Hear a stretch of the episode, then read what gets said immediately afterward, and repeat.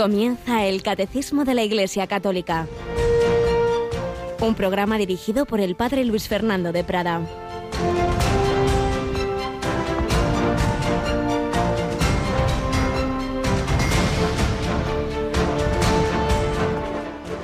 ¿No era necesario que el Mesías padeciera eso y entrara así en su gloria? Alabado San Jesús, María y José, muy buenos días en este día de ocho días que es la octava de Pascua. En este miércoles 20 de abril seguimos leyendo evangelios de apariciones del resucitado y hoy la que se nos relata con más detalle, la famosa aparición a los discípulos de Maús.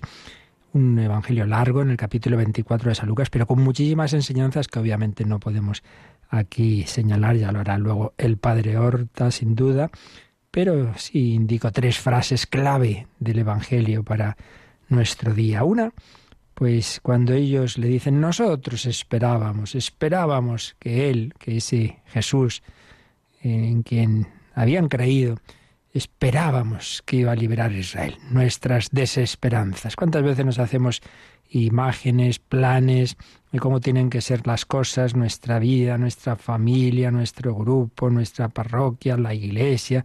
Esperábamos, yo mismo me he decepcionado de mí mismo, nos desanimamos, a veces nos deprimimos. Nosotros esperábamos nuestros planes frustrados y nos llevan tantas veces a esa esta situación tan, tan mala del desánimo y de la desesperanza. Segunda frase clave, ¿No era necesario que el Mesías padeciera eso que a vosotros os ha hecho perder la fe, esa pasión, esa cruz? ¿No era necesario pasar por ahí para llegar a la gloria? Pues esto aplícalo a tu vida.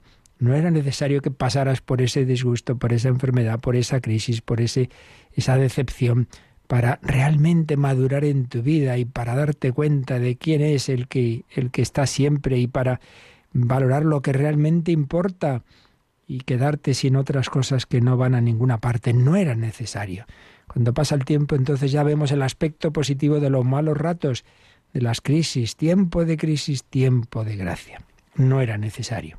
Y tercera frase, después de que Jesús les va hablando, les va explicando las escrituras, les va haciendo entender que estaba anunciada la pasión del Mesías, cuando ya hace como que sigue adelante y le dicen, quédate con nosotros, quédate con nosotros. No, no, no queremos volver a la tristeza de antes, no queremos quedarnos en la oscuridad, está nuestro corazón ardiendo, quédate con nosotros. Pues se lo decimos también hoy a Jesús, quédate con nosotros este día, este día, esta Pascua y siempre. Acompáñanos en los momentos buenos, en, en las bodas de Caná y en los malos que tú pasaste por ellos y en las decepciones y en las crisis y en las tristezas y en los abandonos y en las traiciones. Tú no nos traicionas, tú no nos abandonas, quédate con nosotros. Y le reconocieron al partir el pan. No lo olvidemos. ¿Dónde nos encontramos con Cristo? La escena nos lo enseña en el diálogo con quien nos puede ayudar, el acompañamiento, dirección espiritual, en la oración, en la Sagrada Escritura, pero sobre todo en los sacramentos, la fracción del pan, signo de la Eucaristía. Y volvieron a la iglesia, volvieron al cenáculo, en tu grupo, en tu comunidad, en la iglesia, crisis de fe, en la iglesia en el fondo son crisis de fe en el propio Jesucristo. Pues así le pedimos a la Virgen María que nos acompañe en este día y nos acompaña hoy de nuevo Yolanda Gómez. Buenos días, Yoli. Muy buenos días. Bueno, pues vamos adelante con los discípulos de Maús, con esa novena que seguimos haciendo a las 3 menos 10, ¿verdad? La novena de la misericordia. Un poquito antes, porque rezamos la novena y luego la coronilla.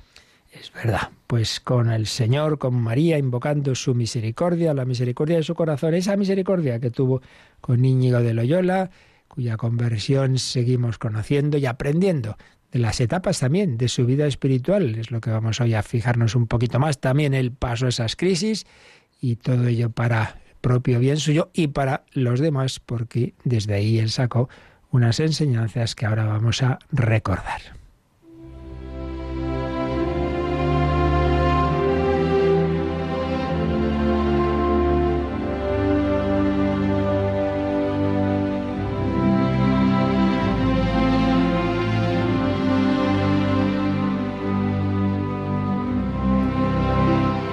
San Ignacio de Loyola.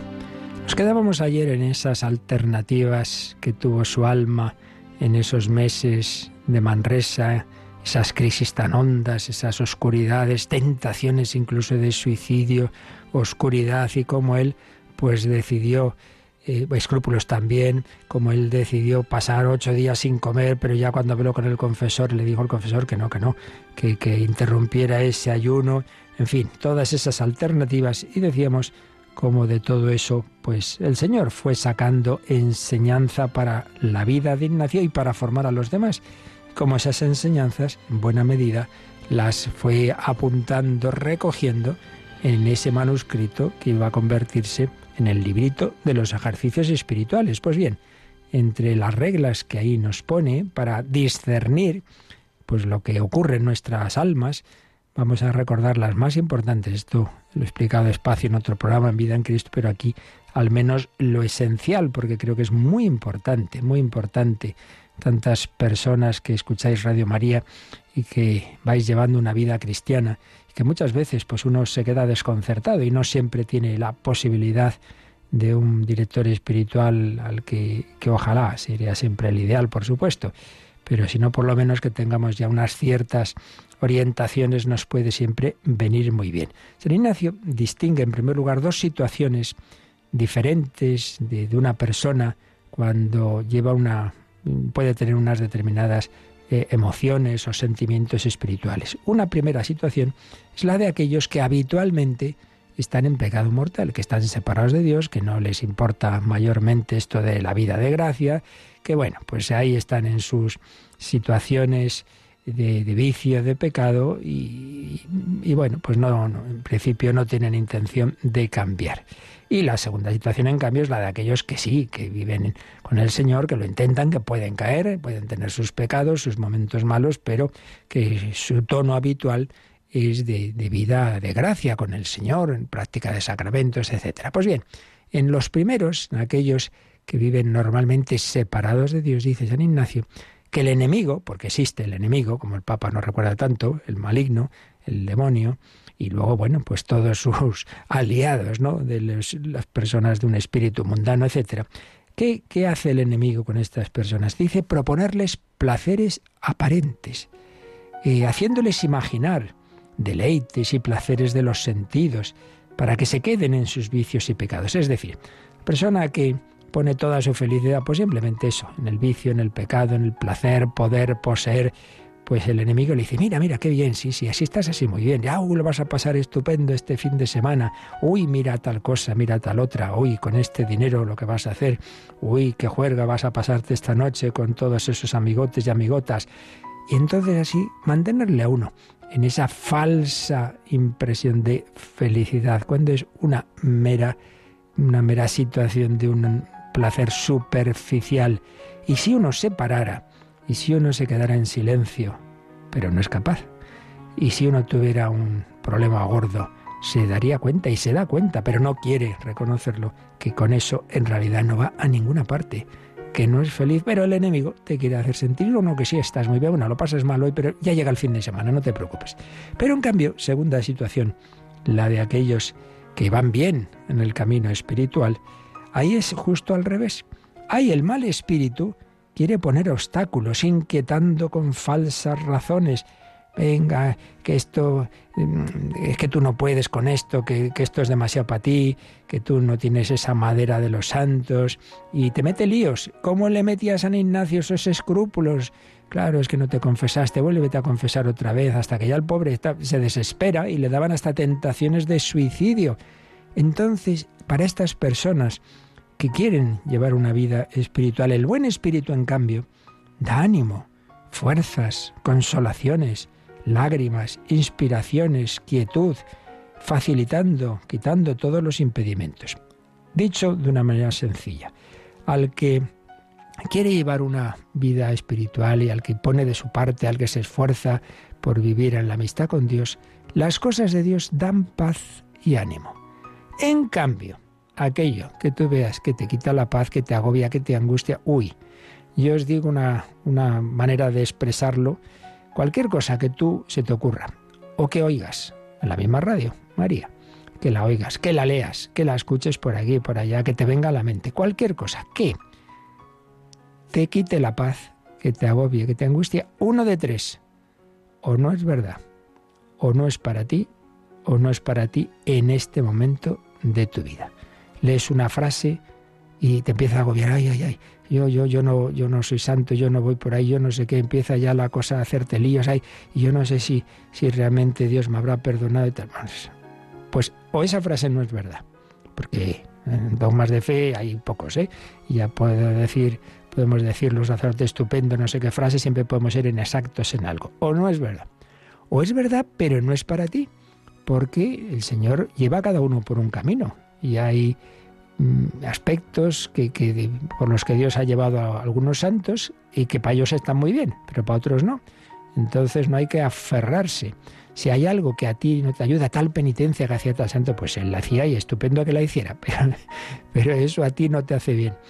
Entonces, o no es verdad, o no es para ti, y ya está, cada uno es cada uno, o no es para ti en este momento de tu vida. Y esto es muy verdadero. Hay, claro, el Señor es un gran pedagogo y imaginemos un chico que tiene la ilusión de hacer una determinada ingeniería. Está todavía en bachiller, pero un día curiosea y se mete así de extranjis con algún amigo mayor en una clase de la universidad y se mete, en, pongamos, en una clase de tercero. Y ahí explican unas cosas que no se entera de nada, de nada. Y entonces se desanima y dice, ah, yo no voy a poder hacer esta carrera, esto es muy difícil. Hijo, no, es que tú todavía, todavía estás en bachiller, todavía no, no has llegado a, tener los fundamentos para entender esto, ya llegarás. Pues esto pasa en la vida espiritual. Ay, ay, ay, yo, yo no cómo voy a hacer esta oración y tan larga y, y esto, no, yo no seré capaz, yo no seré capaz. Pero vamos a ver, no serás capaz ahora, pero ya en su momento Dios te dará la gracia, la fuerza. Y hay incluso libros que uno lee en un momento dado y no me ayudan, me, me agobian. Y luego, X años después, anda, y no me había dado cuenta de esto. Claro, cada cosa en su momento. Así que la enseñanza, lo que te quita la paz, lo que te agobia, lo que te da desánimo, ojo, ojo, ojo, eso no es de Dios. Tercera regla, la consolación espiritual. De vez en cuando el Señor da así un achuchón, por decirlo en nuestros términos. No solo es que habitualmente estás en serenidad, en paz, que es lo que a lo que lleva la vida espiritual, a vivir con paz, con confianza, con sentido de la vida. No solo eso, sino que cuando Dios quiere, porque esto es gracia y bueno, y con cada uno lo hace a su manera. Uno más, otro menos, eso él sabrá, ya le preguntaremos por qué. Pero el caso es que de vez en cuando el Señor puede dar una consolación espiritual y a eso llama San Ignacio una emoción interior con la cual el alma viene a inflamarse en amor de su Creador y Señor. Esto, pues muchos testimonios lo, oímos o leemos. Pues de repente sentí un amor de Dios como nunca había sentido en mi vida, una comunión que fue impresionante, o lágrimas que mueven a amar a su Señor, sea por el dolor de sus pecados, o por la pasión de Cristo, o por otras cosas, para su servicio y alabanza, o de repente un gran aumento de fe, esperanza, caridad y de alegría interior, que atrae a las cosas celestiales, pacificando el alma, aquietándola en su Creador y Señor. Pues sí, es una pena lo que se pierde en los que no llevan una vida espiritual. Yo recuerdo un amigo que había estado en caminos muy malos, muy malos, y luego se convirtió. Y claro, experimentaba pues estas gracias de Dios y decía, uh, esto de la consolación, vamos, mucho mejor que las mejores drogas que yo había probado en mi vida. Pues claro, pues claro, el Señor da las verdaderas alegrías. El demonio y el mundo moderno nietzscheano siempre te hace ver como si Dios fuera el agua fiestas, que quiere quitarte la alegría. Si es al revés, es el que da el vino bueno, el mejor en Caná, pero el bueno, no las porquerías que hay que tomar cuando uno no es feliz. Busca falsos consuelos, busca ahí una especie de anestesias para no darse cuenta de que no es feliz. Bueno, pues vamos a dejarlo aquí porque viene la cuarta regla muy importante, muy importante sobre lo contrario, sobre la desolación y cómo hay que actuar. Pero como eso es, ya digo, muy importante para nuestra vida, hoy nos quedamos con que si uno está en una situación mala, pues ahí el buen espíritu lo que hace es decirle que no, que así no estás bien, que así que esta es una falsa paz. Y por tanto también nosotros en nuestro apostolado podemos decírselo a esa persona, mira, que te crees que eres muy feliz, pero en realidad eso no es felicidad, eso es apariencia. Y en cambio, el que está en buen camino, lo que te quite la paz, lo que te agobie, lo que te desanime, en principio, luego habría que afinar más y por eso siempre es conveniente la dirección espiritual, pero en fin, en principio, como norma general, al que lleva vida espiritual, lo que te agobia, lo que te entristece, lo que te angustia o desanima, o no es verdad, o no es para ti, o no es para ti en este momento de tu vida, déjalo a un lado. Consúltalo cuando puedas, ¿vale? Pues así se lo pedimos al Señor, que con unos momentos u otros, eh, con tormentas o bonanzas, sepamos seguir navegando hacia la orilla de la eternidad.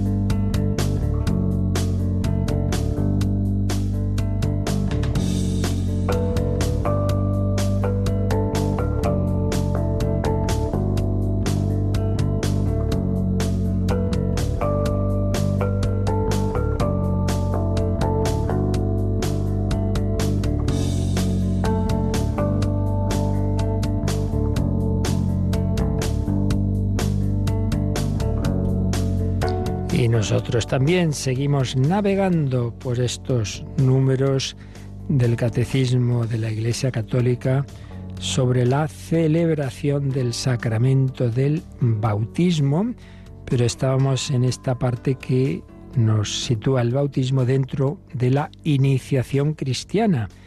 Recordamos que estos tres primeros sacramentos, bautismo, confirmación, Eucaristía, son, pues eso, los pasos que, por los que el Señor nos va introduciendo en su cuerpo místico, cuerpo eucarístico y cuerpo místico que es la Iglesia, pero que no son simplemente la iniciación, no son solo los sacramentos, esos son los momentos clave, sino todo un proceso, un largo proceso cuando es un adulto el que se convierte, en ese caso es un proceso pre-bautismal aunque siempre hay que seguir, toda la vida hay que seguirse formando y profundizando y, en catequesis, pero lo esencial es pre-bautismal.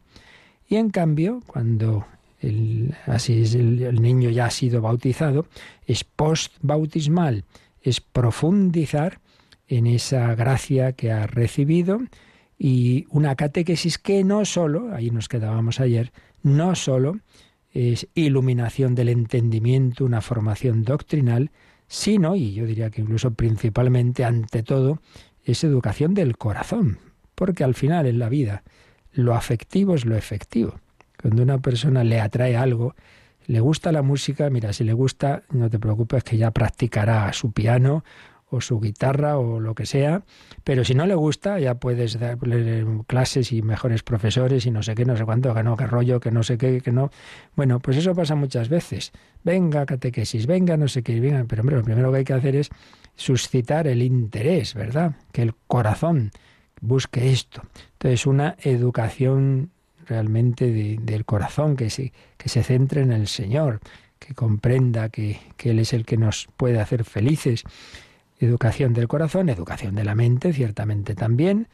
El cristianismo no es un sentimentalismo, el afecto tiene su lugar, decíamos ayer, pero unido siempre a la razón, que a su vez está iluminada por la fe, y razón y corazón movidos por el Espíritu Santo y sus dones. Hay dones más intelectuales y dones más afectivos y de fortaleza de la voluntad, porque el pensamiento y el afecto deben llevarnos a la actuación. Entonces, una formación, una catequesis post-bautismal, y aquí pues es donde hay diferencias entre Oriente y Occidente, porque, como enseguida leeremos, en Oriente se dan desde el principio al niño los tres sacramentos, bautismo, confirmación, Eucaristía. En Occidente damos primero el bautismo, luego se daba también la confirmación y después la, Eucaristía. Luego, por razones que, explicaremos, eh, fue habitual el cambio de, orden, de primero bautismo, luego Eucaristía con la primera comunión, luego confirmación, pero teológicamente, y así se está recuperando ya en diversas diócesis, el orden de suyo es este bautismo, confirmación y el último sacramento de iniciación, la Eucaristía. Bueno, pues como la sociedad fundamentalmente los siglos anteriores era cristiana, pues lo más habitual era niños ya bautizados desde pequeños. Y entonces se había ido perdiendo lo que fue muy habitual en los primeros siglos, que ayer veíamos de la Iglesia, es decir, el, el catecumenado de adultos. Pero volvemos a esos tiempos y ya el Concilio Vaticano II pues restauró, recuperó ese catecumenado adulto. Y es lo que vamos a ver, Yolanda, en el número eh, que nos toca hoy, el 1232. El Concilio Vaticano II ha restaurado para la Iglesia Latina el catecumenado de adultos, dividido en diversos grados. Sus ritos se encuentran en el Ritual de la Iniciación Cristiana de Adultos de 1972. Por otra parte, el concilio ha permitido que en tierras de misión, además de los elementos de iniciación contenidos en la tradición cristiana, pueden admitirse también aquellos que se encuentran en uso en cada pueblo, siempre que puedan acomodarse al rito cristiano. Así que nos recuerda este número que el Vaticano II, como sabéis, se celebró entre 1962 y 1965. Lo convocó Papa Santo Juan XXIII y lo clausuró otro Papa Santo, Pablo VI, y en él participó otro Papa Santo, todavía sin serlo, sino como padre conciliar, Carol Boitigua. Pues bien, en este, este concilio restauró ese catecumenado de adultos dividido en diversos grados. Ya hicimos alusión a esos grados y lo veremos más adelante. Y todo eso está recogido en el RICA, esas son las iniciales del ritual de iniciación cristiana de adultos. Por eso, cuando un joven o un adulto pues dice, mire, yo no estoy bautizado, yo, yo me quiero bautizar, pues habla en su parroquia y entonces se establece esos pasos eh, que están señalados en este ritual, se van dando unos pasos. Pero también añade este número citando, lo último que nos ha salido Yolanda es de la Constitución Sacrosantum Concilium del Vaticano II sobre la liturgia, número 65, luego también hace alusión a los números 37 y 40, a algo que ya comentamos en un, apartadito anterior, y es que eh, ahí están los pasos, digamos, generales, pero en tierras de misión, eh, además de esos elementos de iniciación tradicionales y que son para todos, pueden añadirse algunos elementos, digamos, como ya más propios de cada pueblo. Porque ya vimos que en la liturgia lo esencial es común para todos, pero que eso no quita eh, esa dimensión de que luego, mira, en cada sitio se pueden hacer algunas adaptaciones un poco conforme a la cultura. Vamos a repasar algo de lo que vimos en ese momento y para ello el catecismo nos sugiere que repasemos, que releamos un número que ya vimos, en 1204. Así que lo, lo hacemos, Yolanda. Por tanto, la celebración de la liturgia debe corresponder al genio y a la cultura de los diferentes pueblos, para que el misterio de Cristo sea dado a conocer a todos los gentiles para obediencia de la fe, debe ser anunciado, celebrado y vivido en todas las culturas, de modo que éstas no son abolidas, sino rescatadas y realizadas por Él. La multitud de los hijos de Dios, mediante su cultura humana propia, asumida y transfigurada por Cristo, tiene acceso al Padre para glorificarlo en un solo espíritu.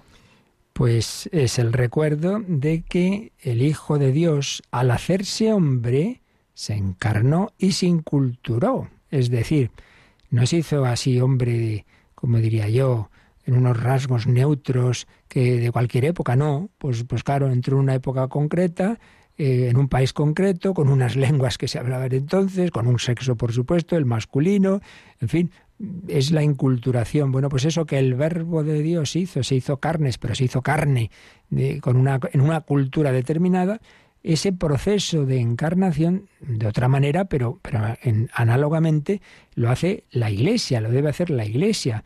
En la misión, cuando va a un determinado país, pues anuncia el Evangelio, que es el mismo para todos, pero obviamente se tiene que encarnar ahí, y por eso no nos tiene que extrañar que haya distintas, pues por ejemplo, sin ir más lejos, ¿no? Pues imágenes del Señor de la Virgen, pues que lógicamente reflejan un poco el, la raza y el estilo de, las personas de, ese lugar. Incluso es, es, llamativo que en apariciones de la Virgen María o del Señor, y en concreto de la Virgen estoy pensando, ¿no? Pues cómo la Virgen se adapta. Entonces, eh, no, se muestra, digamos, no, da la misma imagen en Lourdes, en Fátima o en Guadalupe de México. Allí claramente tiene unos rasgos pues de, de una mujer de allí porque pues eso es un poco ese signo de que Dios se acerca a cada uno en su propio en su propia cultura. Y aquí hay una frase que es muy interesante, dice eh, este número que acabamos de, de releer, el 1204, que el Evangelio, el misterio de Cristo, debe ser anunciado, celebrado y vivido en todas las culturas. Estos tres participios son muy interesantes. Anunciado es la dimensión doctrinal, el anuncio, la doctrina, en definitiva el credo. Eso es para todos, claro. Anunciado. Celebrado. Eso que creemos lo celebramos en la liturgia. Pues ahí de nuevo, la liturgia, lo esencial, es común para todos, pero es verdad, como decíamos, que ahí entran aplicaciones o distintos ritos que pueden eh, tener sus modulaciones en las diversas culturas. Anunciado, celebrado y vivido en todas las culturas. Todo lo que creemos y celebramos es para llevarlo a toda la vida, porque el cristianismo no es un ritualismo, simplemente unas oraciones y luego, y luego ahora la vida, no, es toda la vida. Lex credendi, les orandi y lex vivendi. Y todo esto, pues viviéndolo cada uno en sus circunstancias concretas. Tú estás llamado a hacer presente el Evangelio pues en tu cultura, en tu lugar, en tu familia, en tu trabajo, etcétera. Esto es lo que le pedimos al Señor, saberle hacer presente. Pero vamos a seguir. Ya recordemos que estos son números más así, digamos, de complemento, por eso vienen en letra pequeña y no, no tienen tanta importancia como otros y por eso vamos un poco más deprisa. Y pasamos al siguiente, que este tiene un poquito más de, de sustancia, el 1233. Hoy, pues, en todos los ritos latinos y orientales, la iniciación cristiana de adultos comienza con su entrada en el catecumenado para alcanzar su punto culminante en una sola celebración de los tres sacramentos del bautismo, de la confirmación y de la Eucaristía. En los ritos orientales, la iniciación cristiana de los niños comienza con el bautismo, seguido inmediatamente por la confirmación y la Eucaristía mientras que en el rito romano se continúa durante unos años de catequesis para acabar más tarde con la confirmación y la Eucaristía, cima de su iniciación cristiana. Pues aquí se nos resume lo que os decía antes, ¿no? De, cómo es hoy día la iniciación cristiana de adultos en Oriente y en Occidente. Y aquí hay una serie de citas que estas sí nos van a llevar un poquito más de tiempo. Pero en primer lugar quede claro lo que ya mencionábamos antes y que aquí está resumido en este texto del 1233. Y es que dentro de eso que decimos, de las cosas que pueden variar lícitamente, lícitamente, porque no rompen la unidad de, lo esencial en la Iglesia, están los pasos como se hacen en Occidente, la Iglesia latina, y en Oriente, la Iglesia oriental. Entonces, en Oriente, como lo último que, nos leía Yolanda, la última frase, es que eh, se, hace la iniciación cristiana dando unidos primero el bautismo, pero enseguida la confirmación y la Eucaristía. Al mismo niño, pues se le bautiza, se le confirma y se le da una gotita de la sangre de Cristo. Entonces ya ha habido ese primer contacto con esos tres sacramentos de iniciación. Obviamente después vendrá todo ese proceso de catequesis pero ya se han recibido los tres sacramentos unidos. Mientras que en el rito romano se recibe primero el bautismo y ya después de un tiempo de catequesis, la confirmación y la Eucaristía, aunque ya veremos que en esto también dentro a su vez de Occidente hay sus diferencias, hay cuando siempre se hacía así, primero bautismo, luego confirmación, luego Eucaristía, luego cuando casi siempre se hace al revés, primero bautismo, luego Eucaristía, luego confirmación, y ahora pues que a veces se hace de una manera y a veces se hace de otra. Bueno, todo eso entra en esa parte de, de adaptación que cada obispo pues ve lo más conveniente en su diócesis o, o, a veces también dejando una libertad en cada parroquia porque, porque eso, hay que, lo que muchas veces aparece en los, los libros litúrgicos, no, esto se hace así, salvo porque por razones pastorales se vea más conveniente, tal. Por ejemplo, las lecturas, ¿no? A veces las lecturas de la Santa Misa son largas y entonces se indica si por razones pastorales se prefiere una versión más breve, se coge esta. La Pasión, el domingo de Ramos y tal, se puede coger una versión más breve por razones pastorales. Aquí todos los que me vienen son mayores, los pobres no están para muchas cosas, bueno, pues leemos la más corta. En fin, eso ya son, por eso a veces hay consultas, oiga, no me lo explico, en mi parroquia hacen esto, y en otra, pues a veces las dos cosas son lícitas, porque dependen, bueno, de cada situación y ya el juicio de, del sacerdote, pues que él ve lo que le parece más conveniente, se puede equivocar como nos equivocamos todos, pero que no es algo en sí mismo que esté contra lo indicado. Bueno, pues enseguida profundizamos en este número 1233, pero de una manera o de otra, todos, todos vamos a dar gracias al Señor porque nos ha dado el Espíritu Santo o nos lo quiere dar. Catecúmenos que os estáis preparando, que ya va entrando, ya está en vuestro corazón, si no, no seríais, no hubierais pedido el bautismo. Pero que la plenitud se nos da a través de los sacramentos. Y recordamos que el signo, uno de los signos del Espíritu Santo, que se nos comunica siempre en el bautismo y en la confirmación, bueno, en todos los sacramentos, pero especialmente en esos, es el agua, el agua de la vida. Vamos a pedir beber, tener sed de, lo que realmente sacia la sed, no con porquerías por ahí que, que nos pasamos bien en el momento, pero que luego nos dejan secos, vacíos, áridos y tristes, sino con el agua de la vida.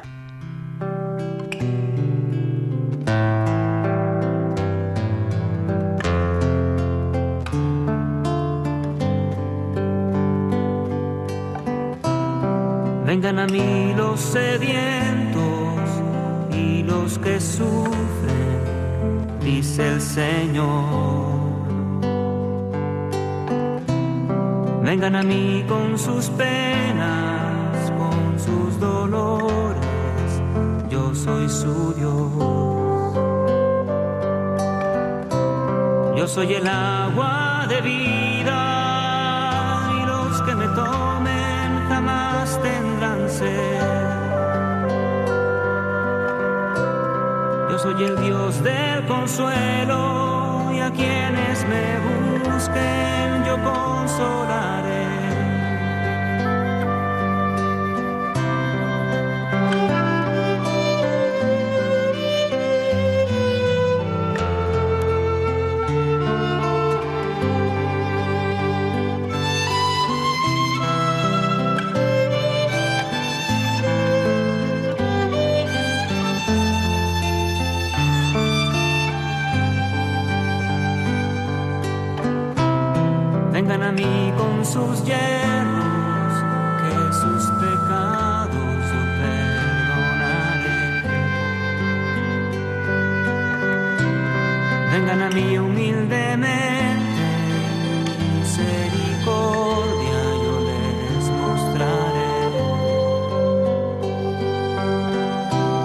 Yo tomaré su pecado y en el hondo océano lo sepultaré.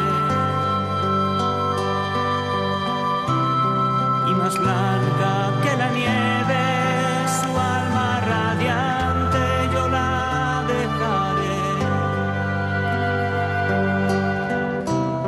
Yo soy el agua de vida y los que me tomen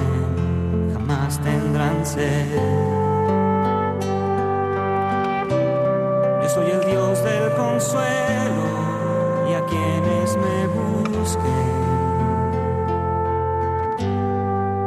consolaré.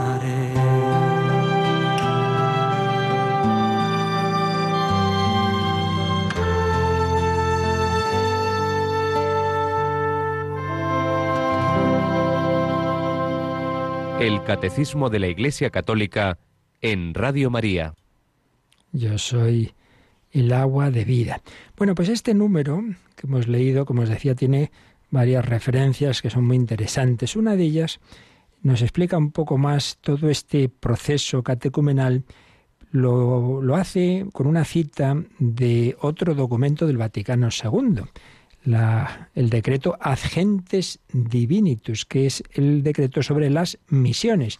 Lo que dice, por tanto, se refiere a cuando se llega a un país, hay personas que se convierten y quieren ser cristianas, pero lo que expresa a propósito de, esta situación realmente vale también para los que están en las misiones de nuestras tierras, que ya también son tierras de misión y donde también, gracias a Dios, hay muchas personas que se convierten. Entonces, lo que, lo que dice aquí para las misiones nos vale para todos y está preciosamente expresado todo ese proceso de iniciación cristiana en el número 14 del decreto Agentes, que cita aquí el catecismo en el 1233. Y dice así este documento del Vaticano II. Los que han recibido de Dios por medio de la Iglesia la fe en Cristo, primera idea, ¿no? La fe no es algo que uno elabora así ideológicamente, yo te convenzo a ti, a ver, te voy a convencer para que creas. No, yo no puedo darte la fe, es un don. Yo puedo pues ayudarte, puedo acercarte, puedo decirte dónde tienes que buscar ese don de la fe, dónde puedes conocerla, pero al final es algo entre Dios y el alma. Los que han recibido de Dios por medio de la Iglesia la fe en Cristo, sean admitidos al catecumenado con ceremonias litúrgicas. Eh, pues vale, tú quieres entonces entrar en la iglesia porque ya, ya crees que es verdad lo que aquí se vive. Sí, sí, sí. Bueno, pues entonces entras en esta situación que llamamos catecumenado, que no es una mera cuestión nuestra, sino que, como es algo que es Dios el que te llama, pues también entra la liturgia, cuyo principal agente, recordemos, lo veíamos al principio de la exposición sobre la liturgia, es siempre es el Señor, es Jesucristo. Entonces sean admitidos con ceremonias litúrgicas al catecumenado, el cual no es mera exposición de dogmas y preceptos, sino formación y noviciado convenientemente prolongado de toda la vida cristiana. Pues de nuevo esta idea que decíamos antes, el cristianismo no es ni una mera doctrina, no es, mira, es que yo sigo al Maestro Jesús de Nazaret y quiero conocer su doctrina. Mira, claro que sí, pero mucho más importante es conocerle a Él, ¿eh? que está vivo. No es un Aristóteles, un Platón que vivieron hace 25 siglos y yo quiero hacerme discípulo suyo. No es eso, sino esos señores están bien muertos, pero Jesucristo está vivo. Entonces el cristianismo no es una mera suma de verdades y preceptos. Por eso la iniciación tampoco es simplemente que me expliquen qué tengo que creer y qué tengo que cumplir, sino formación y noviciado convenientemente prolongado de toda la vida cristiana con el que los discípulos se unen a Cristo su Maestro. Claro, esto es lo principal. La vida cristiana, unirse a Cristo. Cristo está vivo, claro. Al unirme a Cristo, que es Maestro, pues también creo lo que Él me enseña. Claro, yo no estoy de ninguna manera quitando la importancia de la doctrina. Entre otras cosas, aquí nos pasamos años explicando el catecismo, por algo será, pero teniendo claro que lo principal es la unión personal con Cristo, con Jesucristo y que puede ser una persona, pues mira, si uno ha podido tener muchas ocasiones de formación y, dice, mire, si yo, yo la verdad es que entiendo poco, bueno, entiendo poco, pero eso que, contaba uno de los indígenas que, que se había convertido con San Francisco Javier, ¿no? Y cuando éste ya había muerto, y entonces le preguntaron recuerdos y dice, mire, yo la verdad es que así de las cosas que, enseñaba y tal, pues, pues no, yo tengo poca cabeza, no, no recuerdo, pero sí que se me quedó grabado del padre Francisco Javier, que es hermoso sufrir por Jesucristo. Bueno, pues allá me dirás tú, ¿qué, más quieres? Se había aprendido la lección más difícil. Y de hecho, pues hubo enseguida mártires. Y esto pasa, ¿eh? a veces llega la, la misión a un país y enseguida hay personas que dan la vida por el Señor cuando todavía están, pues, pues eso, con, muy poquita formación, porque lo esencial es esa unión con Cristo. Sigue diciendo de las gentes. Iniciense, pues, los catecúmenos convenientemente en el misterio de la salvación. Misterio de la salvación, el misterio escondido que hay en la iglesia, el misterio pascual, la liturgia que, a través de la cual se nos comunica Jesucristo. En el misterio de la salvación, en la práctica de las costumbres evangélicas, claro, como esto es toda una vida, pues hombre, quiere ser cristiano hay que empezar a vivir como cristiano. Se convierte un polígamo, pues hijo, tendrás que ir pensando que, no puede seguir con cinco mujeres. ¿eh? En la práctica de las costumbres cristianas y en los ritos sagrados que han de celebrarse en tiempos sucesivos. Y sean introducidos en la vida de la fe, de la liturgia y de la caridad del pueblo de Dios. De nuevo aparecen estos tres pilares. No nos olvidemos, el catecismo tiene cuatro partes cuatro partes, pero es verdad que la cuarta parte, la, de la oración, es transversal a las otras tres, porque el credo no deja de ser una oración, porque la liturgia es oración y porque la, moral implica la dimensión de, amor a Dios, los primeros mandamientos.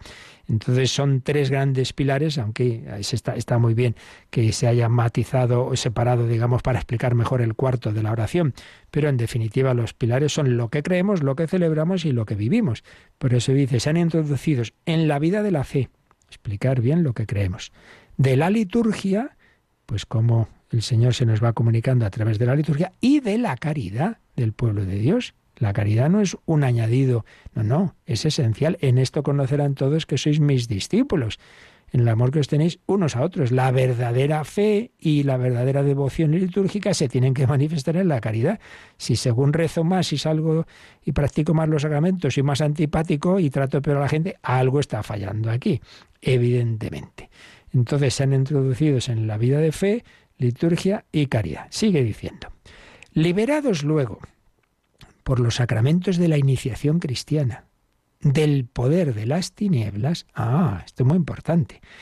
El que se convierte, no lo olvidemos, no lo olvidemos, tiene esa situación de separación de Dios, del pecado original, y está, en principio, eso el último tema solo Dios lo sabe, pero de entrada estamos todos bajo el dominio del príncipe de este mundo. Digo, solo Dios lo sabe porque uno al pedir ya el bautismo ya puede haber recibido una gracia que, bueno, que ya está actuando en su alma, pero pero todos partimos, salvo la Virgen María Inmaculada, todos partimos de situación muy mala, muy negativa. Todos empezamos en, bajo el dominio de Satanás. Entonces, liberados de ese dominio, de ese poder de las tinieblas, por los sacramentos de la iniciación cristiana, el bautismo ya me libera, quita ese esa situación de pecado original y hace ese primer exorcismo, que es el bautismo en cuanto liberación del dominio de Satanás, que no es una posesión en el sentido estricto de la palabra, pero sí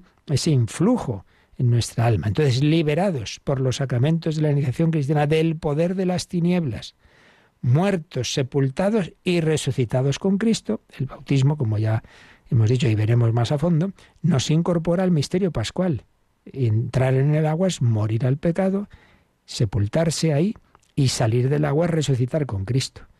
Entonces, liberados del poder de las tinieblas, muertos, sepultados y resucitados con Cristo, reciben el Espíritu, con mayúscula, el Espíritu Santo, de hijos de adopción. Claro, el bautismo nos hace hijos en el Hijo, nos comunica el Espíritu Santo, que luego en mayor plenitud se nos da en la confirmación reciben el espíritu de hijos de adopción y celebran con todo el pueblo de Dios el memorial de la muerte y resurrección del Señor. Este párrafo pues nos está hablando de bautismo, confirmación y Eucaristía. Por esos sacramentos somos liberados del poder de las tinieblas, incorporados al misterio pascual de Cristo, recibimos el Espíritu Santo de hijos de adopción y comulgamos el cuerpo de Cristo, que nos incorpora nos une al memorial de su muerte y de su resurrección. Después dice este número 14 de Agentes Divinitus que es conveniente que la liturgia de Cuaresma y Pascua pues mm, se, puedan hacer esos pasos tradicionales que se hacían en el catecumenado y así se, hace en efecto esa iniciación cristiana eh, en, los domingos de, de Cuaresma se van dando pasos que ya explicaremos un poquito, de ese catecumenado. Todo ello, pues para vivir en serio, vivir en serio ese proceso de ir entrando en, la vida cristiana, de, de, ser introducidos cada vez más, pues recordemos, en todas estas dimensiones, todo para unirnos con Cristo y desde esa unión con Él aprender su enseñanza, recibir su gracia a través de la liturgia y que todo eso nos vaya haciendo vivir una vida cristiana, una vida de caridad. Bueno, pues creo que es un texto precioso de este decreto del Concilio Vaticano II que nos cita aquí el, catecismo. Y luego también nos cita el Código de Derecho Canónico, mm, que el de, de eh, la Iglesia Latina, nos cita tres cánones. Vamos a ver qué nos dicen estos tres cánones rápidamente, que ya se nos va el tiempo, pero bueno, por lo menos leemos el primero que nos cita, el 851. Dice, se ha de preparar convenientemente la celebración del bautismo. Eh, por tanto, primero, el adulto que desee recibir el bautismo ha de ser admitido al catecumenado y en la medida de lo posible ser llevado por pasos sucesivos a la iniciación sacramental, según el ritual de iniciación adaptado por la conferencia episcopal y atendiendo a las normas peculiares dictadas por la misma. Bueno, entonces lo que viene a decir el código, que convierte en normas, digamos, concretas la doctrina de, la Iglesia y en concreto este código pues vino a ser el poner en, en el derecho pues la doctrina del Vaticano II bajo el pontificado de San Juan Pablo II entonces llega pues eso un adulto que quiere bautizarse pues no es ala venga usted y le bautizo no sino lo introducimos en el catecumenado.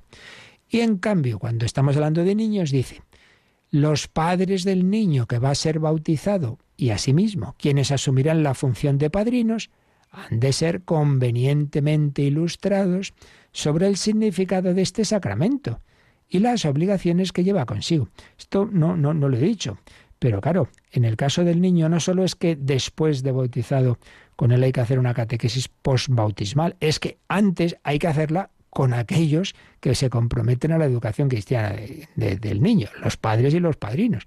Por tanto, los padres del niño y los que van a ser padrinos han de ser convenientemente ilustrados, si no van allí y ¿qué, es esto? Ah, que ha echado agua.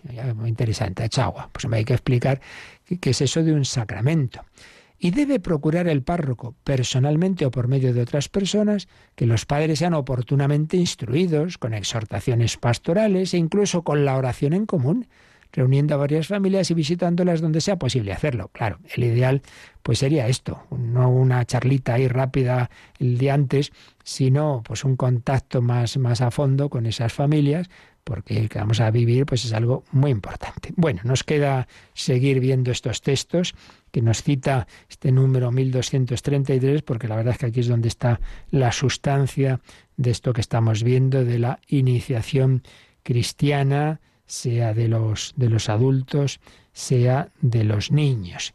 Eh, bueno, vamos a leer todavía un número más, un, canon más, el 865, y lo dejamos. Dice el 865. Para que pueda bautizarse a un adulto, se requiere que haya manifestado su deseo de recibir este sacramento. Claro, primero, pues que verdaderamente él quiera.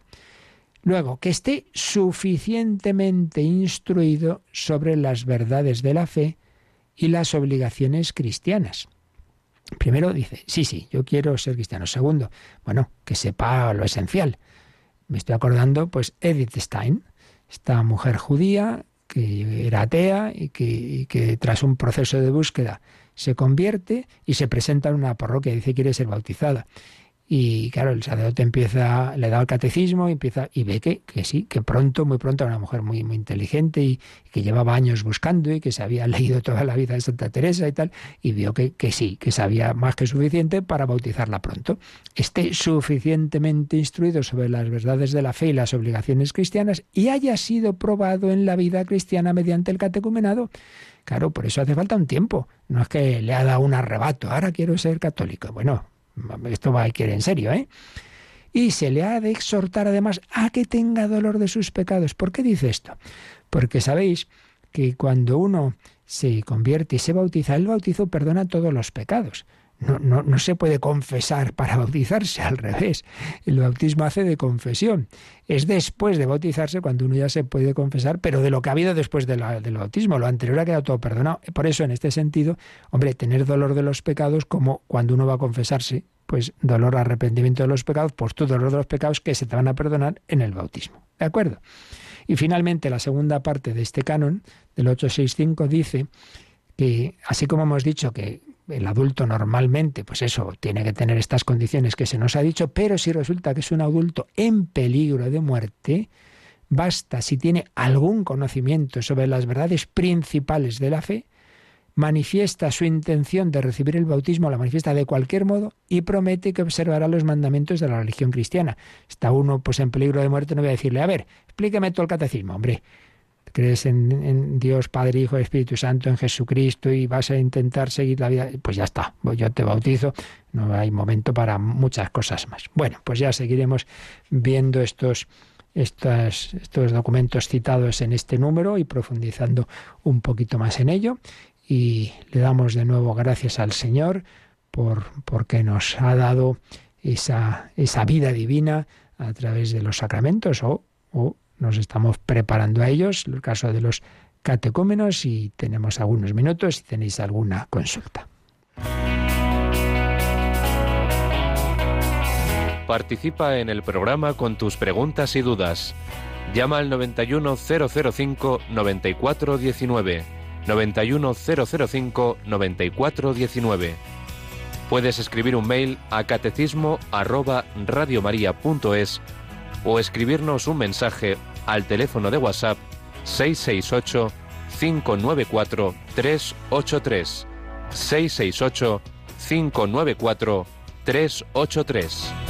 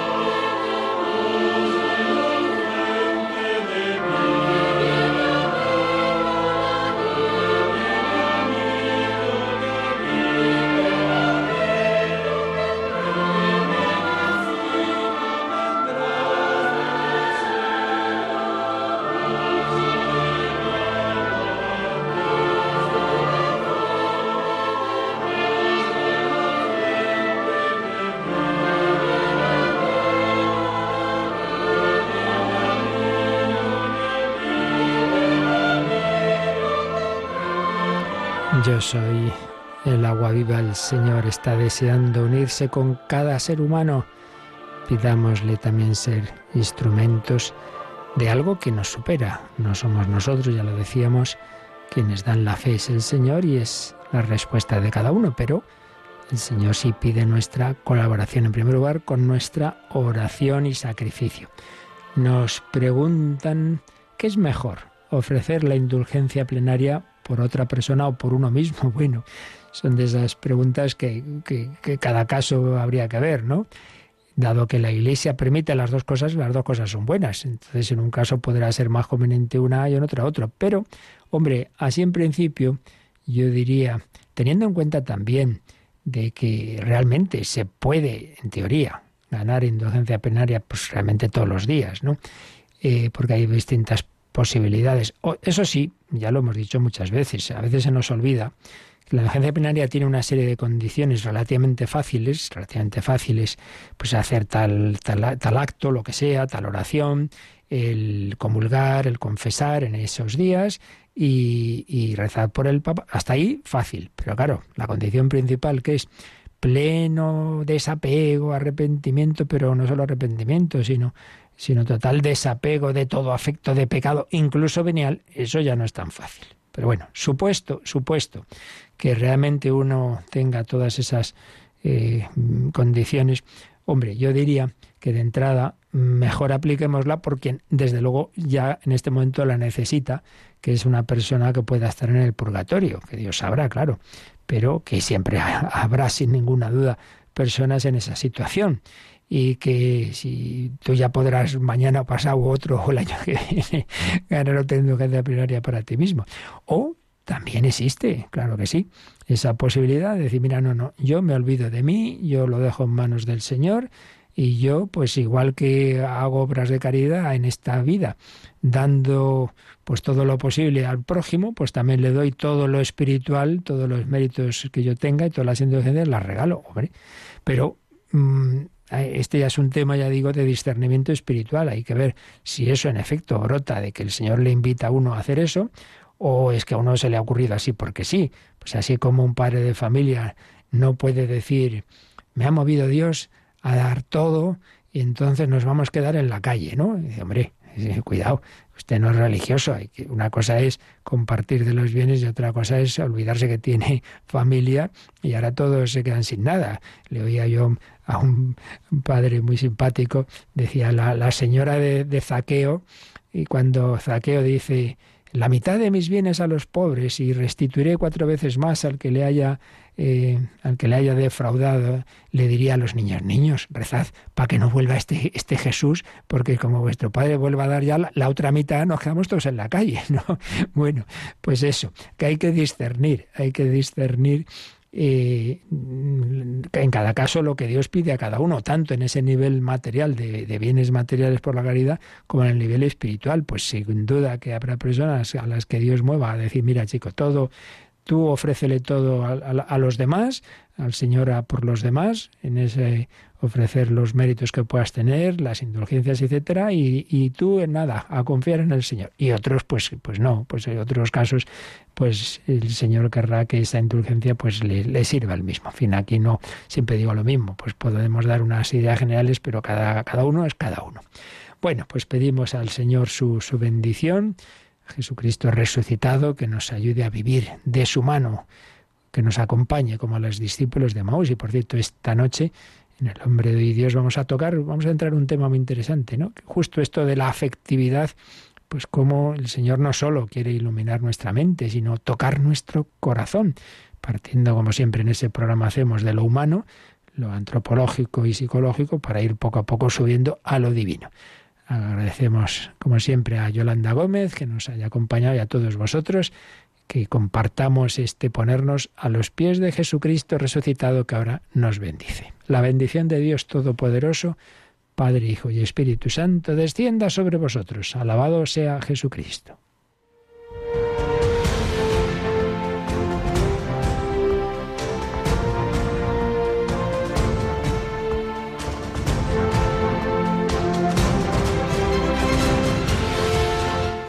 Han escuchado en Radio María el Catecismo de la Iglesia Católica. Un programa dirigido por el Padre Luis Fernando de Prada.